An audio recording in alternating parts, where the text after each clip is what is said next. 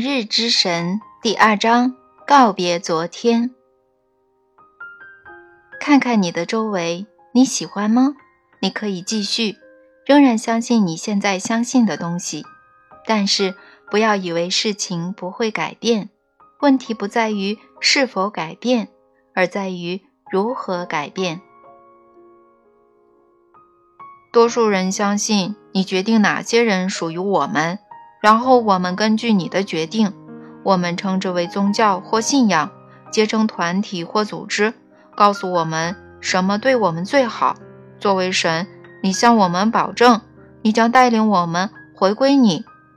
嗯，至于你定义之外的那些人，还有在你定义之内，但却不做对他们最好之事的那些人，他们无论如何将不能回归你。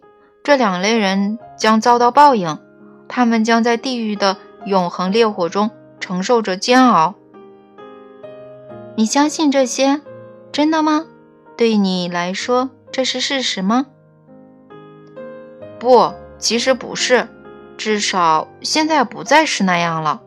自从体验并理解了我与神的对话之后，我就不再那么想了。但是，这仍然是多数人的信念。而我进入这场对话是想代表多数人发言，是吗？为什么呢？为什么你要这么做呢？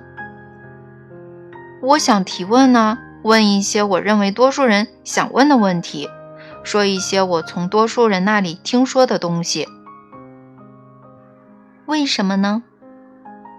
这样人类的问题或可得到解答，这样人类的声音。或可被听到，这样人类的体验或可放大、强化、扩展，如我自己的体验，这样地球上或可充满快乐与安宁，如我在最佳的状态时，心灵中充满快乐与安宁。你想将你得到的礼物赠予人类？是的。为什么呢？因为我想继续收到我曾得到的礼物，而且我知道最好的办法就是送出礼物。送出礼物能使你继续收到礼物？是的，我送出的礼物就是我体验到的礼物。怎么会这样呢？因为只有通过表达自我，我才能体验自我。意志表达就是意志体验。因为凡流经我的，必赋予我。因为我们实为一体，而我只是一体的一部分，所以我让他人体验什么，我就体验什么；我让自己体验什么，他人就体验什么。因为我让他人懂得，所以我懂得；因为我让自己懂得，所以他人懂得；因为我让他人收到，所以我收到。因为我让自己收到，所以他人收到。同理，我抑制他人得到什么，就是抑制自己得到什么；我抑制自己得到什么，就是抑制他人得到什么。因为我无法付出我没有的东西，而且我无法拥有我不曾付出的东西。没有付出，就无法体验拥有。付出将拥有转变为存在。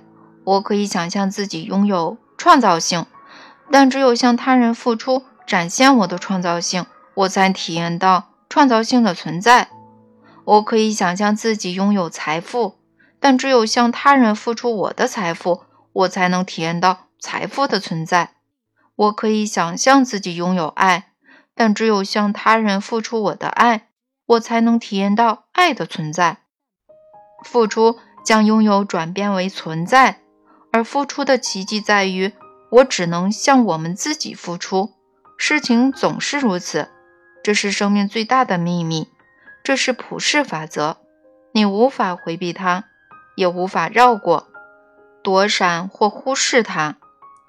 它早晚将在我们的生命中展示结果。所以，传统智慧教导我们的“种瓜得瓜，种豆得豆，待人如待己”，以及相信。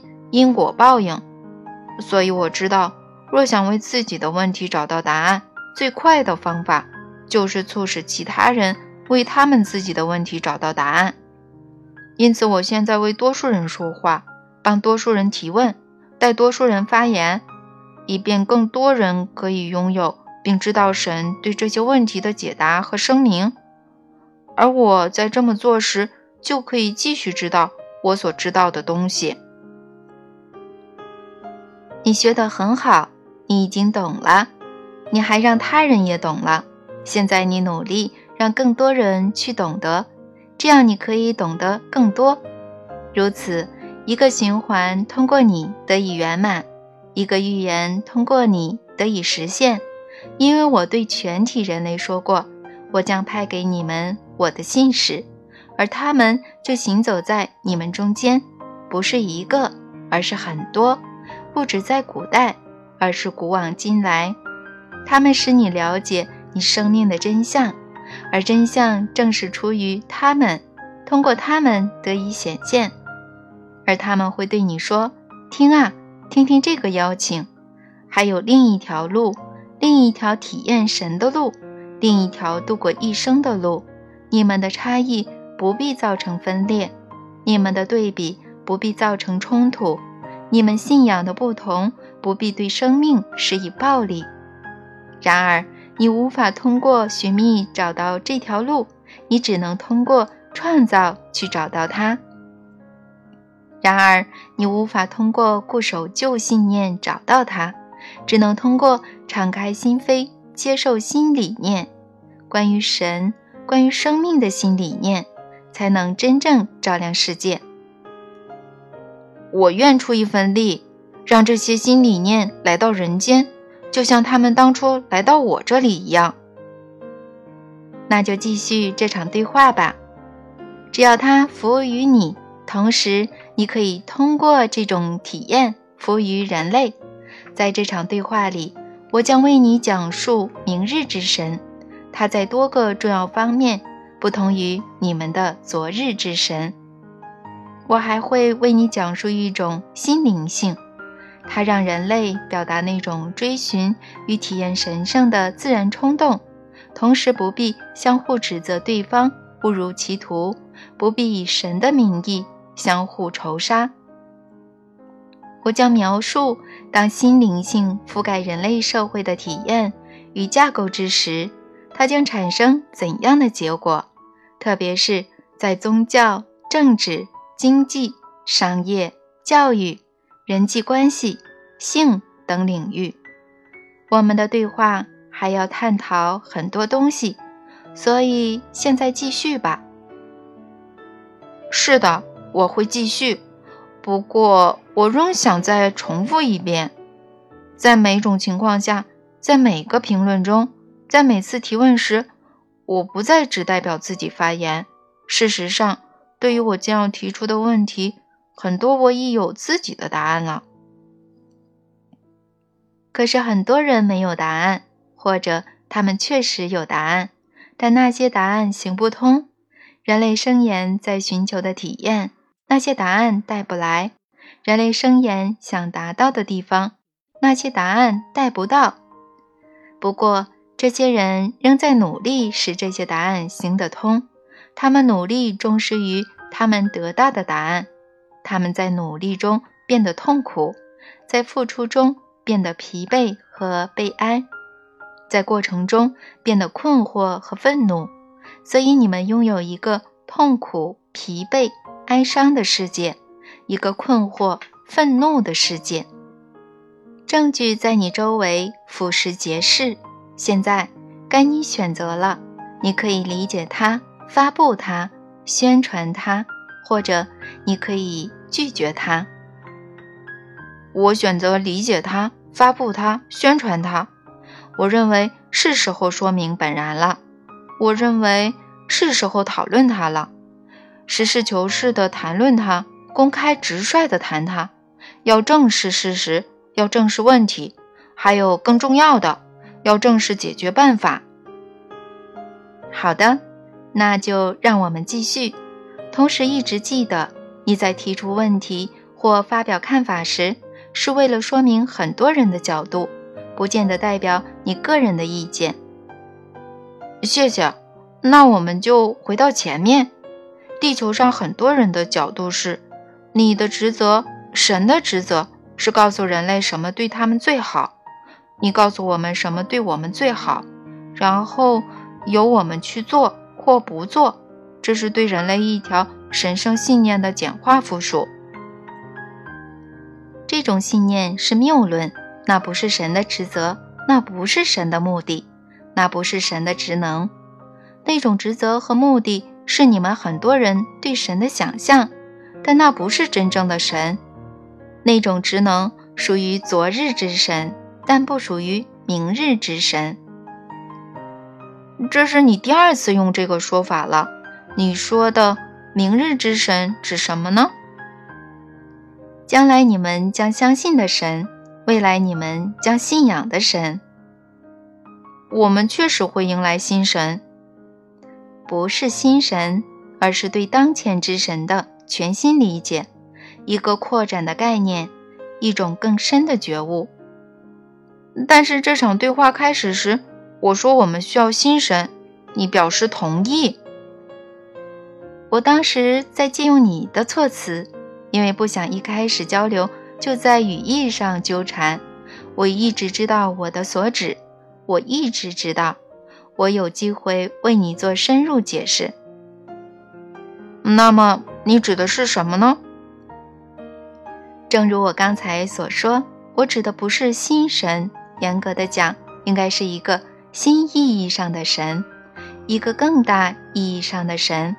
这是曾在、现在、永在的同一个神，但却不是你们当前理解的神。你们的理解是不完整的。现在，我请你们扩展自己的意识，请你们更完整的理解神是谁，神是什么，以及生命的真相为何。我请你们创造明日之神。如果我不想放弃昨日之神呢？如果我执着于那些观念，仍认为他们是关于神的真实、正确的理念呢？那么你将继续创造你的生活，使之如你在当前地球上所知的一样。那又怎么样呢？有什么不好吗？看看你的周围。你喜欢吗？你可以继续，仍然相信你现在相信的东西，但是不要以为事情不会改变。问题不在于是否改变，而在于如何改变。一切都将改变，而且人类对于神的信仰早晚会改变。到那时，你们将会告别昨日之神。什么时候啊？实际上很快了。真的吗？可是原来还说我们能拯救世界，现在看来不过如此，因为我们没能改变什么。不是的，世界已经在改变了，你只是没有看到这些变化，你没有意识到。但是随着变化的增加，随着它们的扩散，你将越来越多地意识到它们。实际上，你将置身其中。这一过程何时结束呢？永无止境。更深刻的认识神、体验神的过程是永无止境的，这是乐趣所在。那好，什么时候这里的情况会有所好转呢？快了，很快。如果人类愿意的话。什么意思啊？就是说，如果人类做出这种选择。你们对于神的理解会发生巨变，很可能就在你此生中，在三十年内，或许更快。一旦第一张多米诺骨牌倒下的话，其实就是个达到关键多数的问题。关键多数是多少呢？可能与你们的预计差别很大。有些人认为关键多数就是过半，其实不是。也不是整体的百分之二十五或百分之十，甚至不是百分之五。当整体的百分之二到百分之四受到影响时，就达到了关键多数。看看即将沸腾的水，并不是过半面积的水面在冒泡才达到沸点。其实早在那之前就已到沸点了。关键多数的影响力是呈指数级的，所以它非常强大。几个气泡冲破水面，然后突然之间，全部的水都沸腾了。所以说，我们当中一小部分人必须做出选择，转变我们对于神的理解。那么，如何才能使人类愿意做出这个选择呢？这要看人类是想选择更多的仇恨。还是更多的希望，是要再产生一场举世震惊的灾难，出于愤怒呈现为暴力与杀戮的灾难，还是要以另一种方式产生的全球觉醒？还有什么方式呢？除了灾难与不幸，好像没有什么方式可以让人类觉醒。其实有，可以有全球性的运动，它不是传播恐怖。而是传播和平、快乐和爱，这是可能的，这可以做到。第一步在于思想层面，人类的未来依赖于人类对于自身的看法，依赖于人类如何看待神和生命。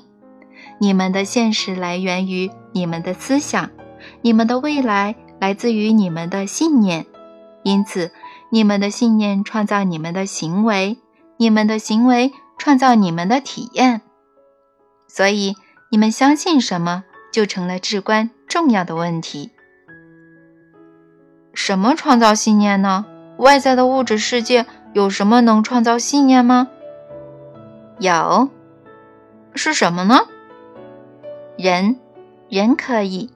你们外在世界的人们可以创造内在的灵性事件，起初在他们自己身上，接着。在别人身上，许多人已经这样做了。但是怎么做呢？我们怎么才能做到呢？这才是重点。开始的方式有很多种。举个例子，你正将它拿在手上呢。